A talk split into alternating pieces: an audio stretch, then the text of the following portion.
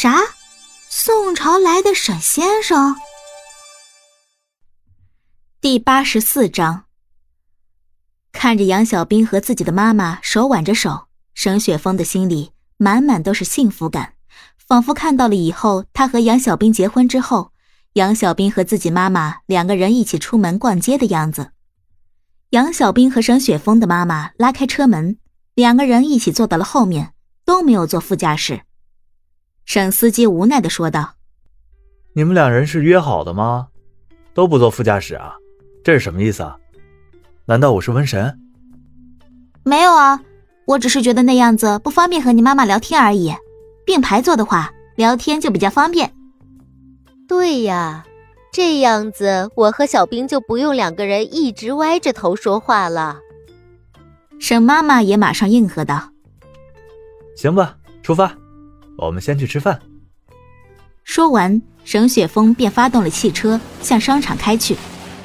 今天的车还算少，车子开在路上十分的顺畅，也没有什么堵车的情况。不一会儿，三个人就到了商场。等沈雪峰把车停好后。三个人一起向商场走去。沈妈妈突然问道：“哎，小兵，你想吃什么呀？”“哦，我都可以啊。”“阿姨，你想吃什么呀？”杨小兵反问道。“我也都可以。我呀，还是听听你们年轻人的意见吧，顺便也尝尝你们年轻人的口味。”“我也是年轻人啊，怎么不见你问我呢嘛？”沈雪峰吃醋的插嘴问道：“哎，小兵的意见不就是你的意见吗？所以我直接问小兵不就好了？干嘛还要多此一举的问你呢？”沈妈妈一针见血的回答道：“好像也是，行吧，那就看看小兵想吃什么。”沈雪峰一边回答道，一边又问杨小兵想吃什么，然后挤眉弄眼的。疯狂暗示杨小兵，杨小兵看到沈雪峰这副样子，觉得十分搞笑，于是扑哧一声笑出声来。既然阿姨不挑的话，那我们三个人就去吃火锅吧，比较有氛围。而且我和雪峰也很久没有吃过火锅了。行，都听你的。沈妈妈含笑回应道。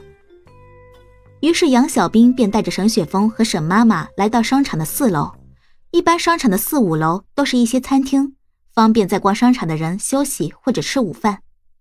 三个人坐着电梯来到了四楼，一开电梯门，杨小兵便迫不及待地冲向他喜欢的那家火锅店。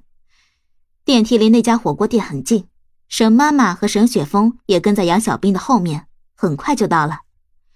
杨小兵拉着沈妈妈的手，一起走进火锅店，热情的店员。从他们进门时候，一直跟在他们的身后，然后为他们安排座位。等他们坐好的时候，拿出菜单，耐心的询问要点什么。杨小兵问了问沈妈妈有没有什么忌口的，听到没有的回答之后，便放心的点起了菜来。你好，麻烦牛肚、虾滑、毛肚、肥牛卷、肥羊卷、韭菜、土豆、水饺、手工拉面、粉丝。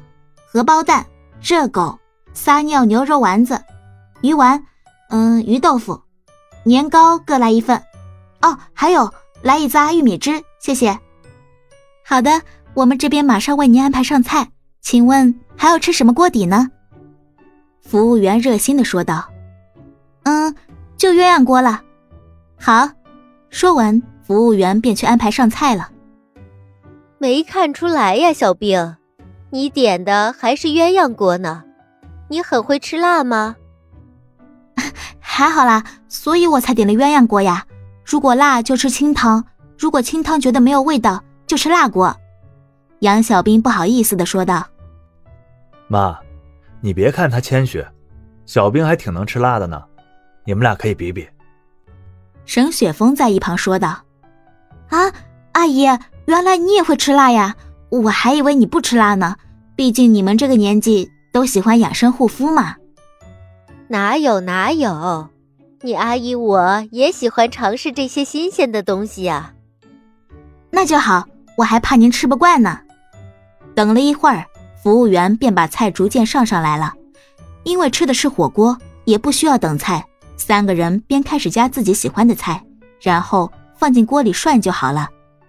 杨小兵先是放了些自己喜欢的菜，然后询问沈妈妈需不需要他帮他加一些什么菜。因为杨小兵和沈妈妈是对着做的，所以有些菜沈妈妈会加不到。小兵，你只管顾好你自己就行了，不用管我。沈妈妈客气的回应道，顺便给坐在杨小兵旁边的沈雪峰使了一个眼色。沈雪峰看到妈妈对自己使眼色，一下子就懂了妈妈的意思。便帮妈妈加了一些她喜欢的菜放入锅中，顺便把杨小兵之前涮好的东西夹进他的碗里。啊，雪峰，你好贴心啊！你帮阿姨夹吧，我自己可以的。杨小兵不想让沈妈妈觉得好像一直都是沈雪峰在照顾自己，自己没有什么自理能力似的，便让沈雪峰不要帮他。沈雪峰听到这话，便也不再帮杨小兵夹菜，心里想到：罢了罢了。随他去吧，他明白杨小兵是不想让自己的妈妈觉得好像他做什么事情都要依靠自己似的。于是三个人都自顾自的开始大快朵颐起来，而且火锅这种东西本来吃起来就很随意，吃饭的氛围也不会太过于尴尬。很快，三个人便结束了这餐饭。沈妈妈看一下沈雪峰，说道：“快吃完了。”你先去把账结了吧，雪峰。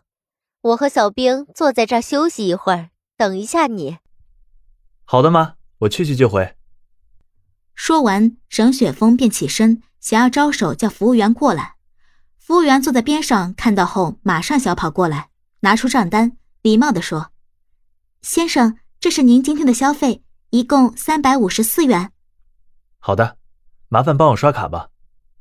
沈雪峰拿出口袋里的银行卡，递给服务员。服务员接过后，快速的在 POS 机上面刷了一下，然后示意沈雪峰输入密码。按六下后，沈雪峰便接过卡，一张银行付款单从 POS 机中缓缓打印出来。服务员麻溜的撕下账单，递给沈雪峰。本集播讲完了，喜欢就订阅分享哦。